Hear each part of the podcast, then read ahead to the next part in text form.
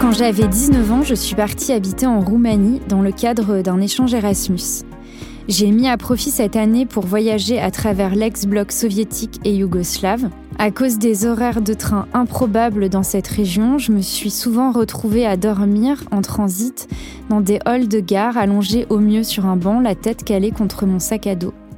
Vous l'aurez compris, je n'étais pas l'étudiante la plus assidue. Je n'ai quasiment jamais mis les pieds à la fac de sciences politiques de Bucarest, sauf pour assister à un cours que je n'aurais raté pour rien au monde, celui sur l'histoire des femmes roumaines.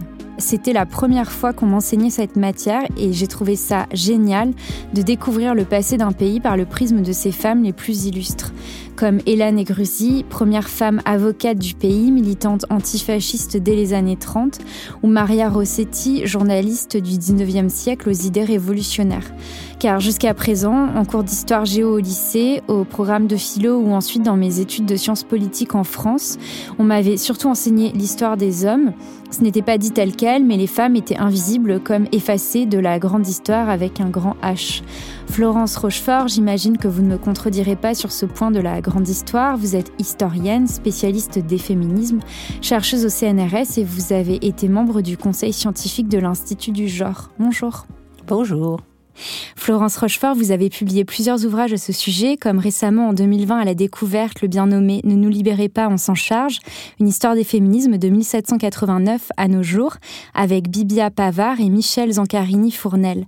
Mais aussi cet ouvrage très didactique, Histoire mondiale des féminismes en 2018, dans la collection Que sais-je des PUF. Pour ce quatrième épisode de Faire Genre, le podcast de Binge Audio et de l'Institut du Genre, ce groupement d'intérêt scientifique du CNRS, nous aborderons avec vous, Florence Rochefort, la notion de féminisme au pluriel pour voyager dans l'histoire de ces mouvements sociaux.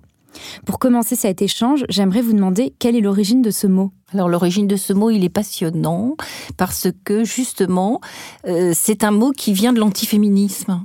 C'est une injure euh, par Alexandre Dumas fils, qui était un essayiste à la mode en 1872 et qui va cibler les hommes qui défendaient l'égalité des sexes et les droits des femmes et on les appelle ces féministes, qui était un vocabulaire médical, comme on dirait aujourd'hui ces femmelettes. C'était la définition médicale, c'était ces hommes qui avaient des caractéristiques trop féminines.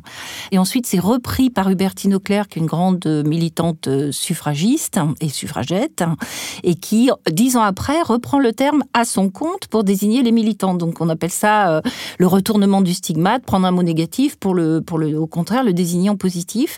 Et puis ensuite, c'est un mot qui se répand dans le mouvement féministe dix ans après, ça devient très commun. C'est même un mot à la mode en 1900 en France.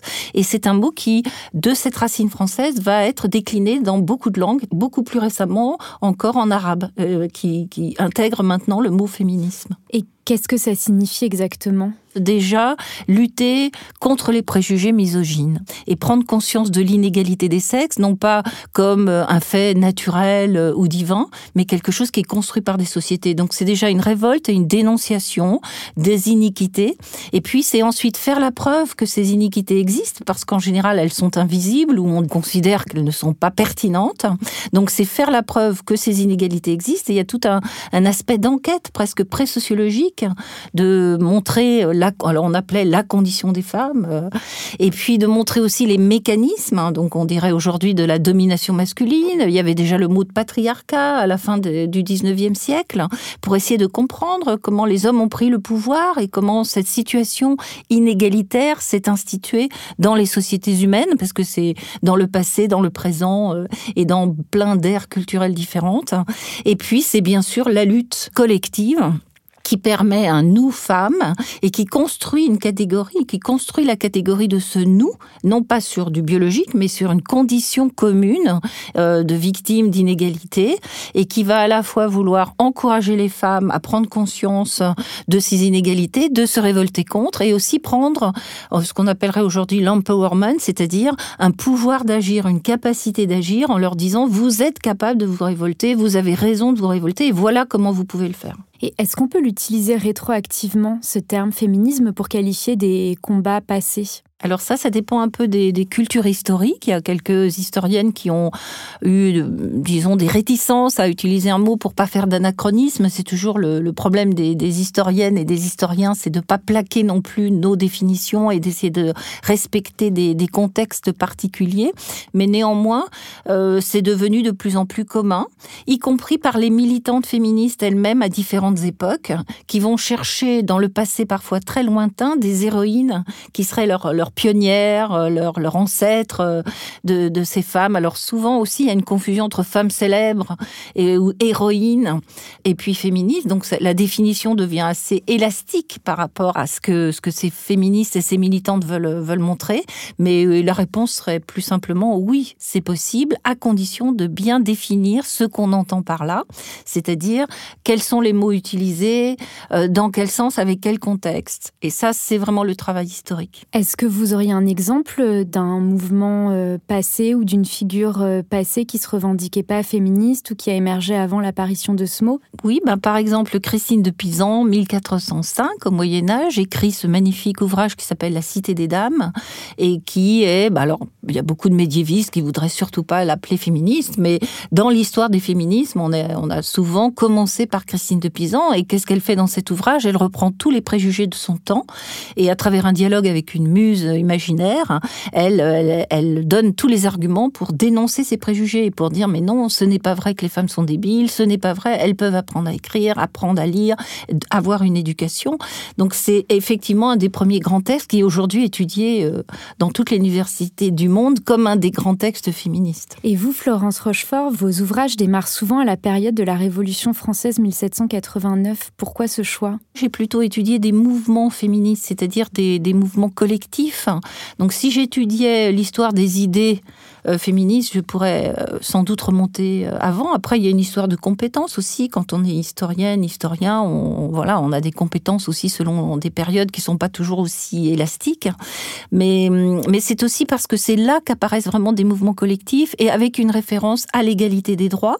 Donc c'est la Révolution américaine, pas seulement la Révolution française. C'est la, c'est vraiment la constitution des futures démocraties, des références aux droits de l'homme, on va dire aux droits humains et qui permet en fait une revendication spécifique d'inclusion à l'intérieur de ces droits qui sont dits droits de l'homme à l'époque. Oui, et pour la Révolution française, euh, l'une des figures incontournables que vous citez bien sûr dans vos ouvrages, c'est Olympe de Gouges, qui a rédigé euh, en septembre 1791 la Déclaration des droits de la femme et de la citoyenne en réponse à la Déclaration des droits de l'homme avec un petit h et du citoyen du 26 août 1789.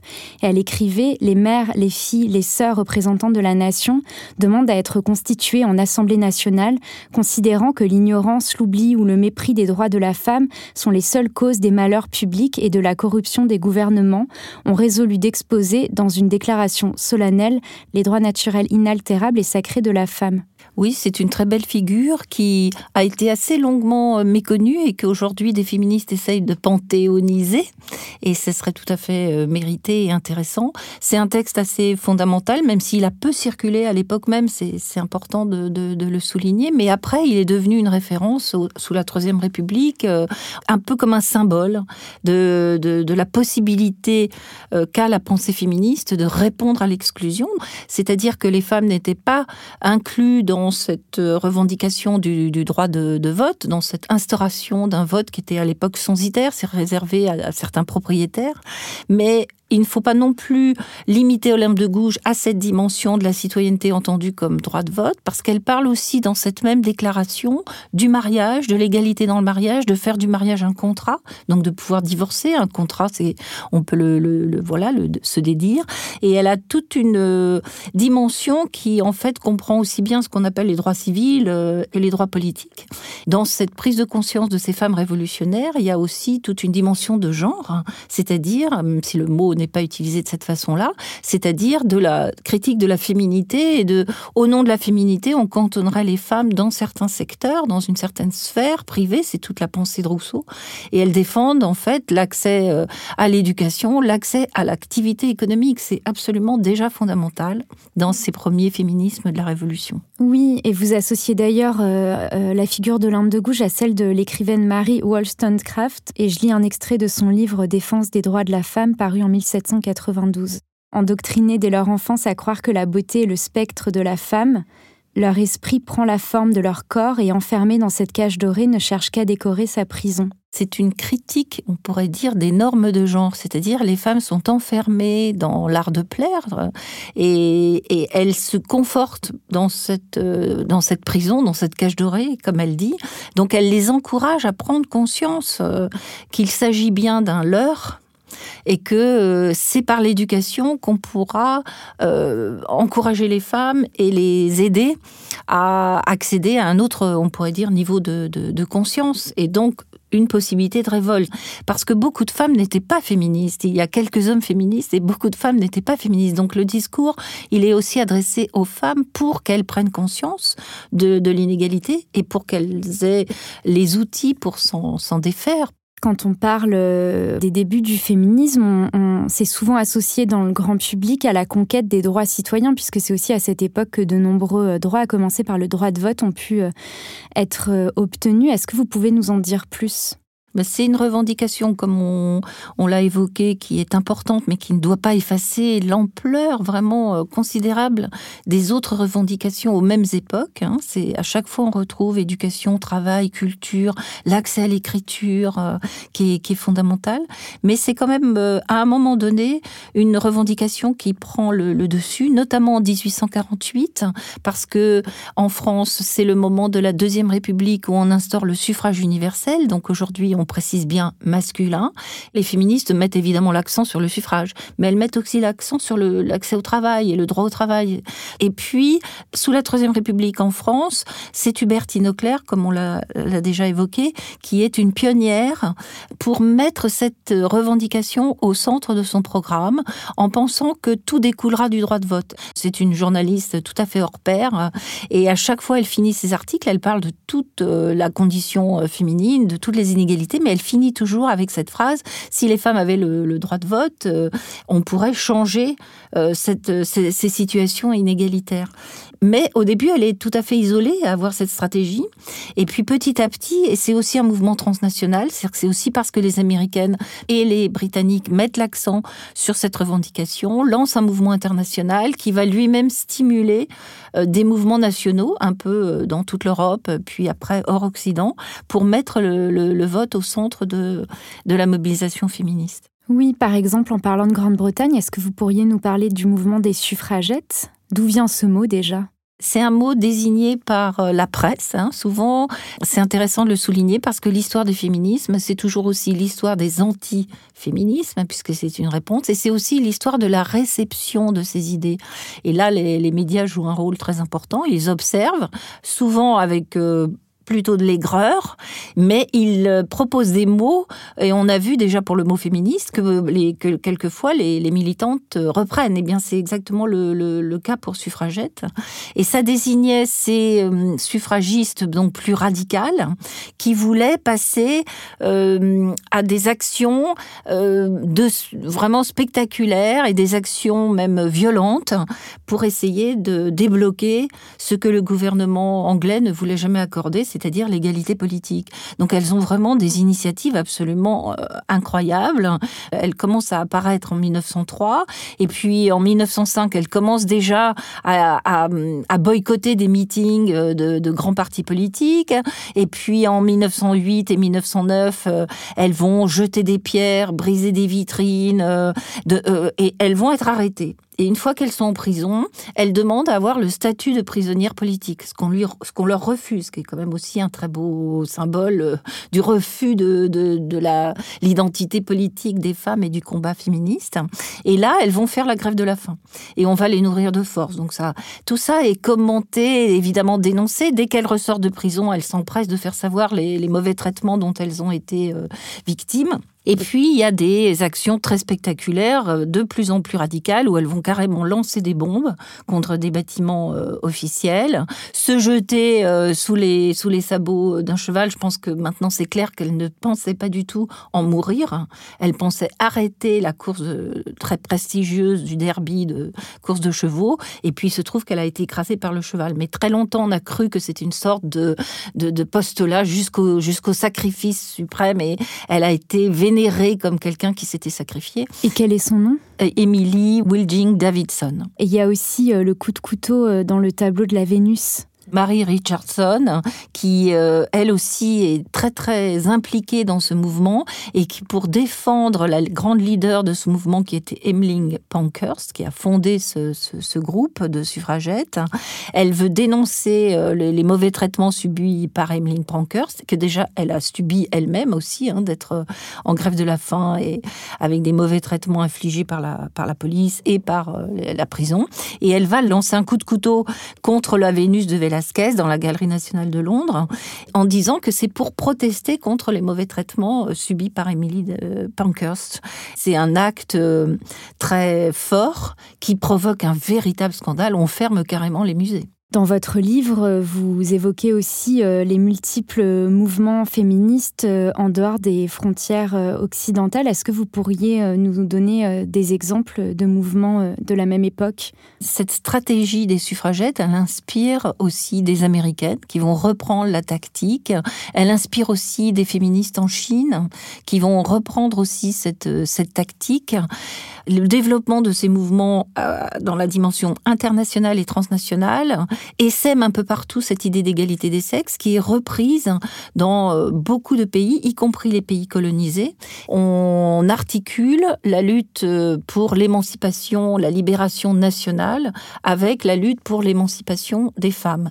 Mais il s'agit quand même que d'une petite minorité qui est très critiquée évidemment par euh, les colonisateurs, qui est très critiquée aussi par les militants disons, euh, pour la libération de leur pays, parce que souvent, on considère qu'elles euh, imitent euh, le modèle occidental. Donc, il était très important de reprendre un récit qui les inclut en tant que féministes ayant vraiment leur autonomie de pensée et non pas des femmes d'Orient qui copient les occidentales comme on les dénonce encore aujourd'hui. C'est-à-dire qu'il y a tout aussi une vision historique un peu générale qui les critique comme ayant été trop fasciné par le modèle de la femme occidentale. Il y a vraiment ce qu'on appelle un syncrétisme, quelque chose qui, on s'inspire de certains modèles, on se l'approprie, on le réinsuffle à l'intérieur d'une propre lutte qui est la lutte pour la décolonisation et on en tire un certain type de féminisme. Est-ce que vous pourriez nous donner un exemple? Oui, bah c'est un peu international. Euh, peut-être un des plus marquants, c'est celui euh, de l'Égypte, parce que on est euh, dans des sociétés dont on suppose pas, avec nos préjugés autour des sociétés musulmanes, dont on ne suppose pas qu'elles ont eu des féminismes très puissants. Alors pas puissants au plan du nombre, mais puissants au plan de ce qu'elles proposent. Donc il y a cette féministe qui s'appelle Ouda Sharawi, qui fonde ce journal qui s'appelle égyptiennes en 1920 et qui vont être parmi les premières égyptiennes à enlever leur voile publiquement en sortant d'ailleurs d'un, en revenant d'un grand congrès international et qui vont adapter ces revendications à leur propre société. Alors au départ c'est francophone et ça correspond plutôt à une élite euh, lettrée. Et puis ça va devenir, dans les années suivantes, un mouvement plus arabophone et qui va essayer de, de s'enraciner de façon plus, plus large.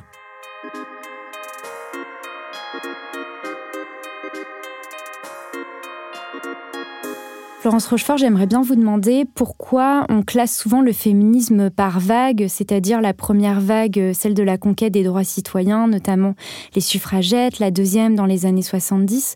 D'où vient cette métaphore? C'est plus continu, surtout si on se situe à une large échelle internationale. On est beaucoup moins euh, avec des scansions qui seraient identiques euh, partout, parce que l'histoire des féminismes, il est scandé beaucoup aussi par des grands événements, les guerres, les révolutions, les moments de répression. Où on peut plus du tout s'exprimer, et ça, c'est pas c'est pas partout pareil. Maintenant, la, la métaphore des, des vagues, elle est venue dans les années 70 pour essayer de montrer la nouveauté, c'est-à-dire que c'était une façon de dire on est la deuxième vague. Euh, en France, il y avait ce numéro de partisans qui appelé Année Zéro. C'était pour euh, souligner la, nouveauté, une nouvelle génération, une nouvelle façon de penser, une nouvelle euh, façon de, revendiquer.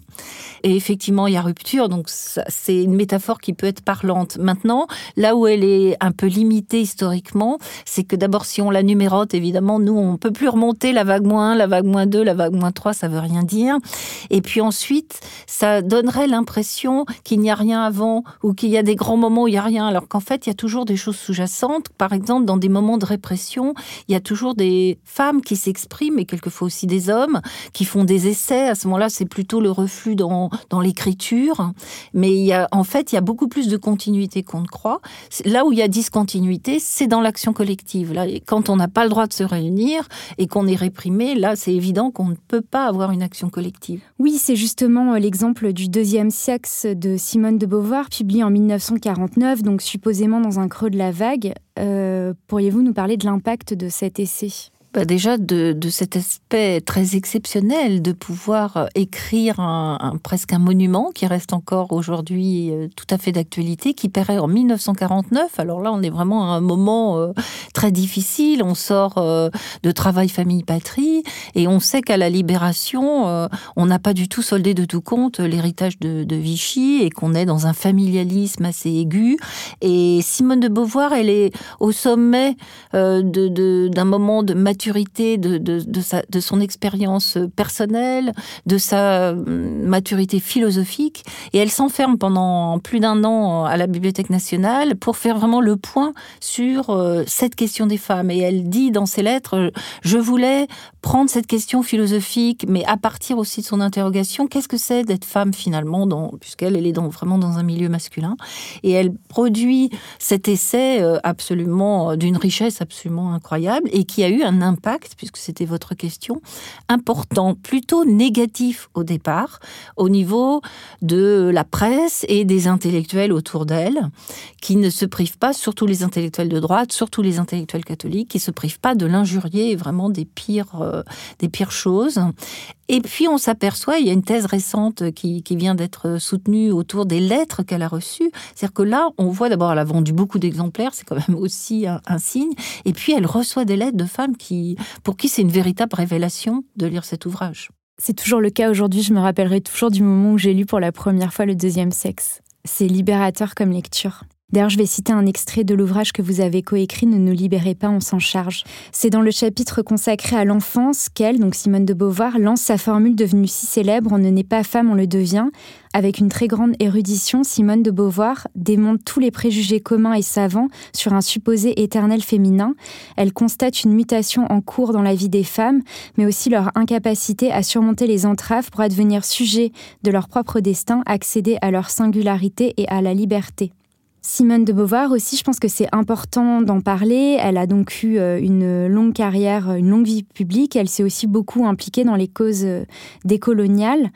Vous en citez aussi euh, plusieurs exemples dans vos livres. Je fais des, allers-retours dans les époques. En Syrie, de Nazik Abid, à la fin du 19e siècle, qui était surnommée la Jeanne d'Arc du Levant.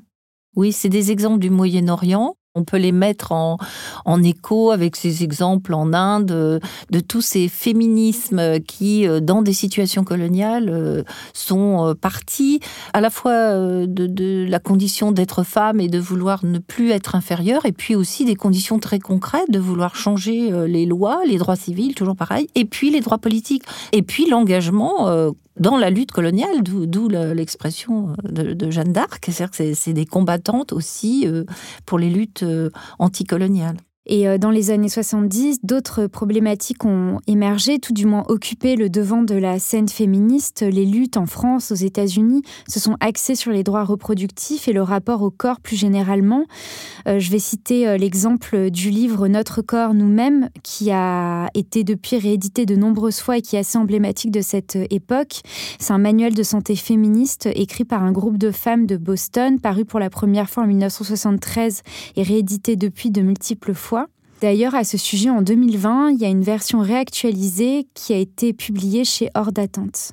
Oui, c'est hum, un moment de refondation de la problématique féministe euh, euh, qui est très inspiré du marxisme et euh, de la psychanalyse. Alors avec une position critique, on reprend pas Marx, Freud et Lacan tel quel, puisque c'était souvent des monuments plutôt patriarcaux. Mais en revanche, ça remet la question du sujet qu'avait donc déjà abordé Simone de Beauvoir et la question de la subjectivité et du corps et de la sexualité qui devient centrale et le slogan c'est le privé et politique. C'était une réponse beaucoup aussi à l'extrême gauche parce que c'est des mouvements qui se situent vraiment dans, dans cette deuxième gauche euh, aux États-Unis, euh, dans l'extrême gauche, dans les différents pays euh, où elle est présente. Et en général, on répondait toujours aux femmes, mais bon, vos questions de bonne femme, c'est pas politique, c'est pas urgent, c'est pas important. Donc c'était une réponse pour dire, mais non, notre privé, c'est ce qui pourra changer la société. Et c'était extrêmement fort. Et l'idée qui est commune, alors là, avec euh, le passé, c'est de partir du vécu et de l'expérience des femmes. Ça, c'est vraiment commun à toute l'histoire des féminismes. Qu'on repart de la parole, sauf que là, elle va plus loin dans la confidence sur la sexualité, mais c'est la parole libérée sur l'intimité, sur sur la sexualité et sur l'homosexualité qui devient un thème central. Je dis homosexualité, bien qu'on ne parle plus de cette façon-là, mais c'était le mot qui était utilisé à l'époque. Oui, et euh, je vais lire un extrait euh, de Notre corps euh, nous-mêmes que j'ai beaucoup aimé sur la colère. Nous étions étonnés et gênés de nous voir si souvent en colère au cours de nos discussions. C'est qu'on nous a élevés dans l'idée qu'il est nécessaire d'aimer et de se faire aimer par tout le monde. Se mettre en colère ou mettre quelqu'un ou quelqu'une en colère, c'était se rabaisser à ses propres yeux. Dans le passé, nous avions presque tout du mal à exprimer notre colère, que ce soit verbalement ou physiquement. Dans les années 70, il y a eu l'émergence d'un mouvement politique euh, lesbien assez important, euh, qui a aussi euh, milité pour l'adoption du droit à l'avortement, qui peut servir à tout le monde, mais a priori quand même plutôt pour les femmes hétérosexuelles. Est-ce que vous pouvez nous parler de ce mouvement au sein du MLF notamment? Oui, au sein des féminismes des années 1960-70, dans cette parole libérée, émerge bien sûr la prise de conscience euh, des expériences lesbiennes qui existaient déjà et qui étaient souvent cachées ou tues et surtout pas partagées. Et puis, ça a été aussi un moment de découverte de d'une possibilité ou d'expérience lesbienne ou, de, tout simplement euh, de découverte de son lesbianisme, parce que c'était des mouvements non mixtes avec une assez grande euh, valorisation de la sororité, de, de l'échange, des affects aussi euh, très importants dans, dans ce militantisme de la aussi de la confidence, du privé, de vouloir changer la vie. il y avait aussi des, des week-ends, des communautés, donc tout ça a favorisé la prise de conscience lesbienne et il y a eu un moment où une partie euh, des lesbiennes ne se retrouvait plus dans ce mouvement plutôt hétérocentré et dont les revendications, comme vous l'avez souligné, étaient quand même majoritairement des revendications liées à l'hétérosexualité et qui ont voulu s'organiser à part. Et ça a créé des, des, des, visions entre des lesbiennes qui voulaient rester à l'intérieur de mouvements euh, mixtes, on va dire mixtes hétéro et, pas hétéro, et au contraire euh, de vouloir créer des, courants, parce que ça n'a jamais été évidemment un parti politique, c'était un mouvement avec toutes sortes de courants, créer des courants spécifiques. Et puis ensuite, ces courants spécifiques ont été rattrapés, on peut dire, avec euh, la mobilisation LGBT qui date, euh, disons, en Occident plus des années 70-80 euh, et dans lesquelles ensuite elles pourront soit militer à la fois dans le féminisme et dans les mouvements LGBT, soit au contraire que dans les mouvements LGBT qui aujourd'hui s'appellent QIA+. Oui, d'ailleurs, à ce sujet, j'ai posé la question sur les lesbiennes, mais évidemment, euh, ça vaut aussi pour les personnes bisexuelles. Oui, bisexuelles, trans, euh, ou qui aujourd'hui ne veulent pas se reconnaître dans une des catégories et qui sont non binaires. Mais ça, c'est une problématique plus, plus récente. À chaque fois, je renvoie à cet épisode.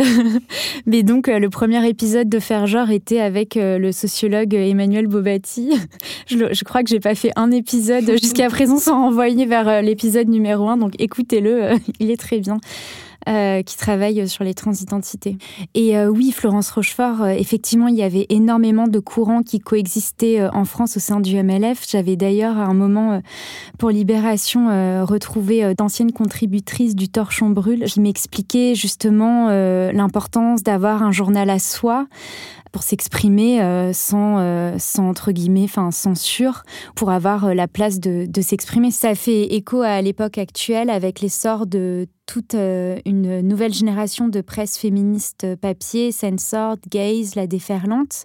Mais je pense aussi évidemment au podcast euh, aujourd'hui et par exemple à celui de Lorraine Bastide, La Poudre, euh, qui, à mon sens, est le premier podcast à avoir donné la parole à des invités femmes dans la longueur.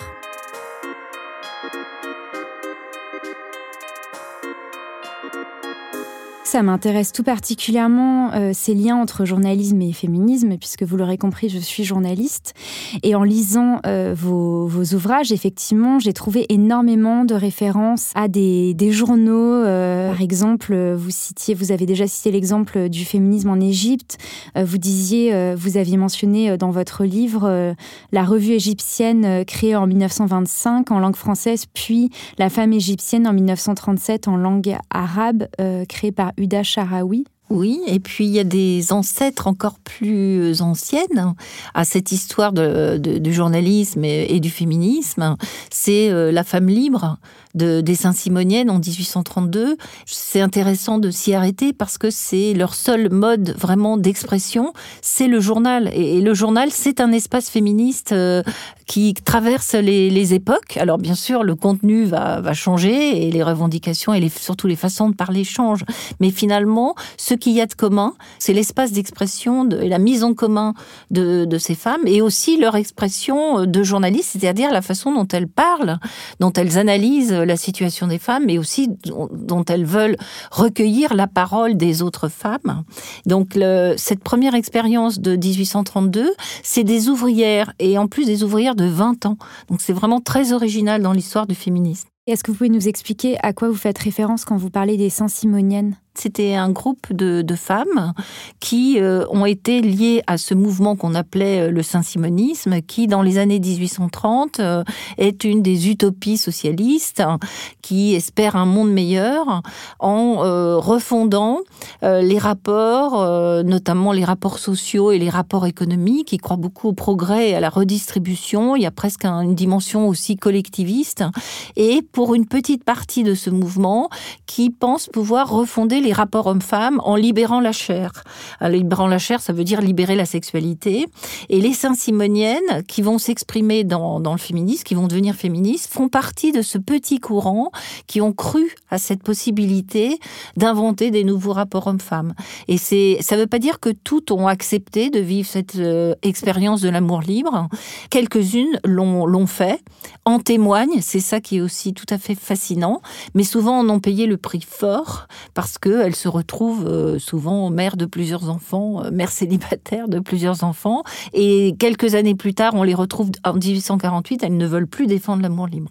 Mais elles s'expriment donc dans ce journal qui s'appelait La femme libre. Ah, intéressant. Et pourquoi elles voulaient plus défendre l'amour libre en Eh bien parce que elles ont compris que, que, que le saint-simonisme avait été fondamentalement attaqué c'était impossible de défendre cette utopie en 1832 dans une société encore très catholique et très puritaine. Et, puis, c'était aussi très ambigu à l'intérieur de ce mouvement. Et dans les utopies d'émancipation sexuelle, souvent, les femmes, même si elles adhèrent aussi à cette utopie, elles sont souvent instrumentalisées par les hommes. Parce qu'il se trouve que dans la sexualité, il y a des rapports de pouvoir. Et ces rapports de pouvoir, ils sont liés euh, voilà, à la domination masculine. Ce qui fait que ces femmes engagées à l'intérieur même de ces utopies, en général, se retrouvent objet et non pas sujet, et elles se retrouvent souvent euh, extrêmement insatisfaites de passer, disons, de corps en corps euh, sans, y trouver leur compte. Et en plus, elles se retrouvent, euh, dans le saint-simonisme en tout cas, très isolées une fois que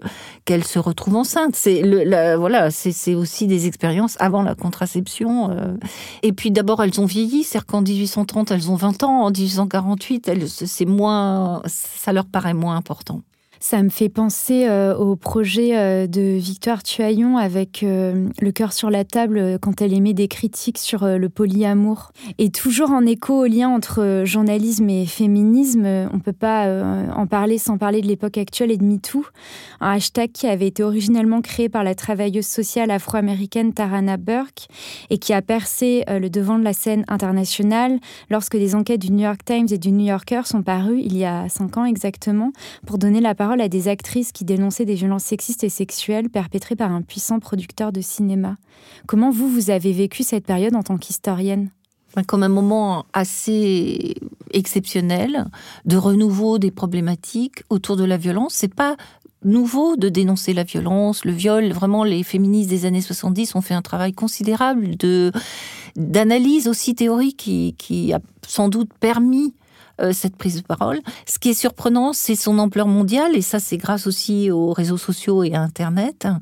Le fait que ça devienne vraiment planétaire et que par rapport justement à cette idée que euh, y aurait un féminisme occidental qui ne serait pas adaptable, là on voit que, chacune s'empare de cette dénonciation de la violence subie. On voit aussi l'importance du témoignage, c'est-à-dire l'importance pour ces femmes de dire qu'elles ont été victimes, de le mettre en commun et la fondation d'un nous. C'est-à-dire que là c'est le nous autour de la victime, mais c'est le nous aussi autour de la révolte. Là c'est vraiment la possibilité de parler quand même de la sexualité, de parler de son corps et de parler de son Donc c'est tout à fait fascinant pour une historienne de voir son objet d'étude, disons, se remétamorphoser sous ses yeux. Oui, vous parlez de remétamorphose, j'ai l'impression que c'est toujours un peu une perpétuelle redécouverte.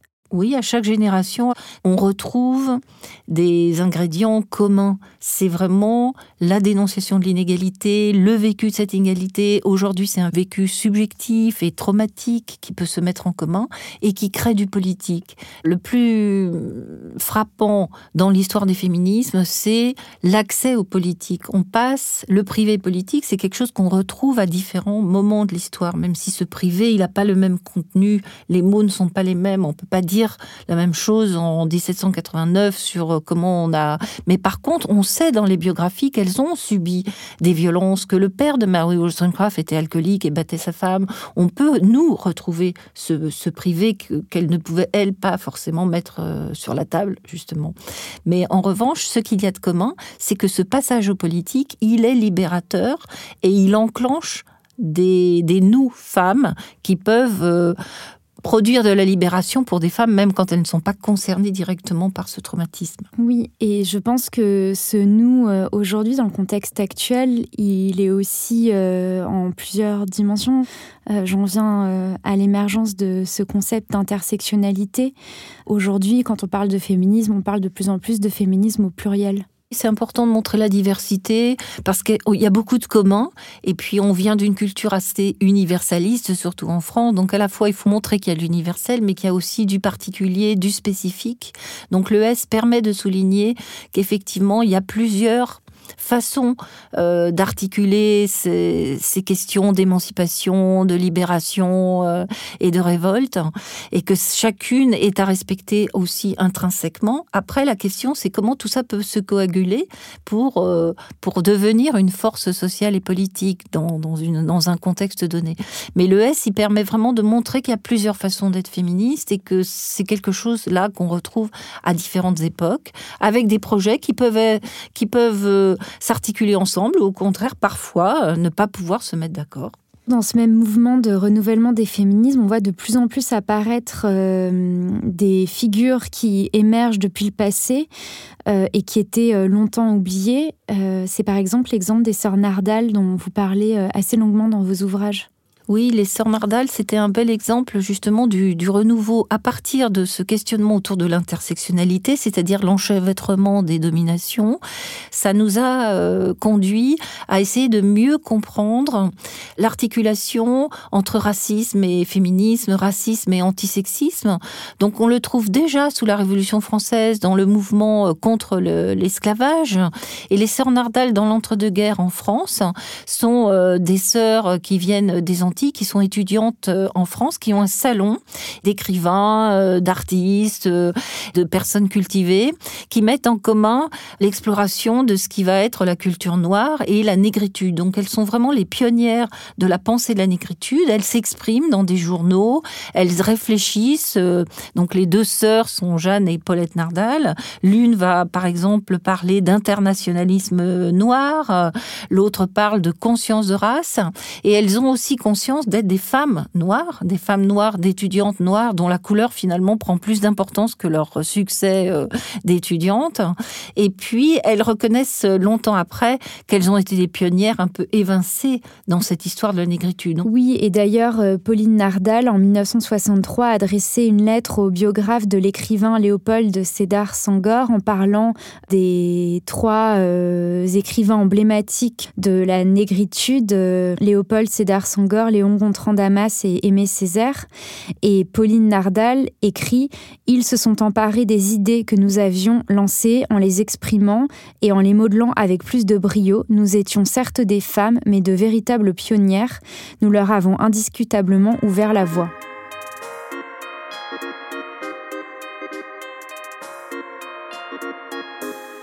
Florence, j'aimerais bien vous poser une question un peu plus personnelle. Je me demande comment vous êtes devenue historienne des féminismes en étant déjà euh, militante féministe et passionnée par le féminisme dès l'âge de 15 ans, comme lycéenne.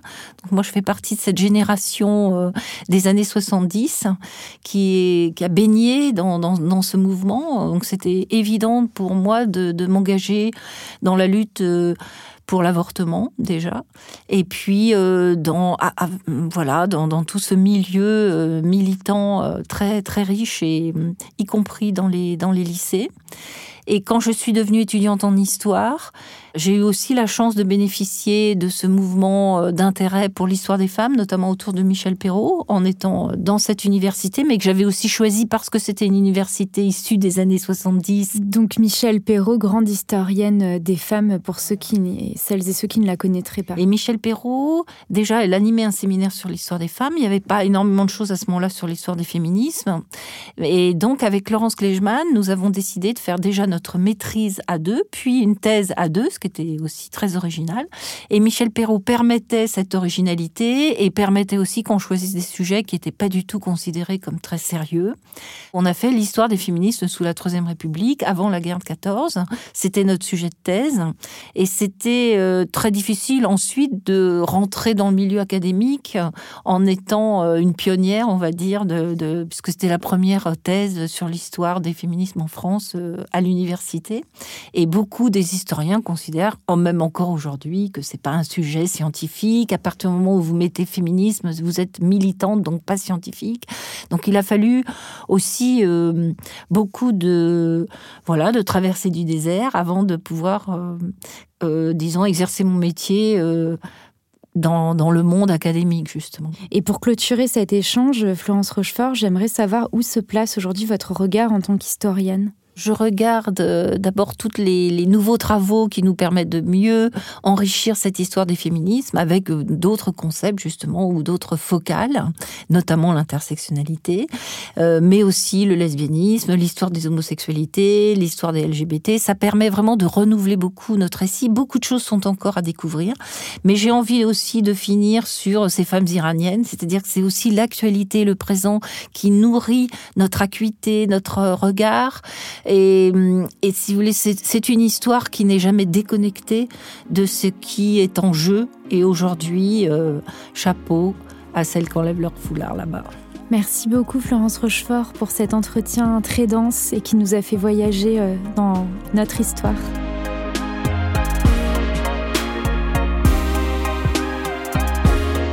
Faire genre est un podcast produit par Binge Audio et l'Institut du genre. Cet épisode a été préparé par mes soins. La réalisation est de Thomas Plé, Camille Codor est à la production et la musique est signée Alexandre Delmer.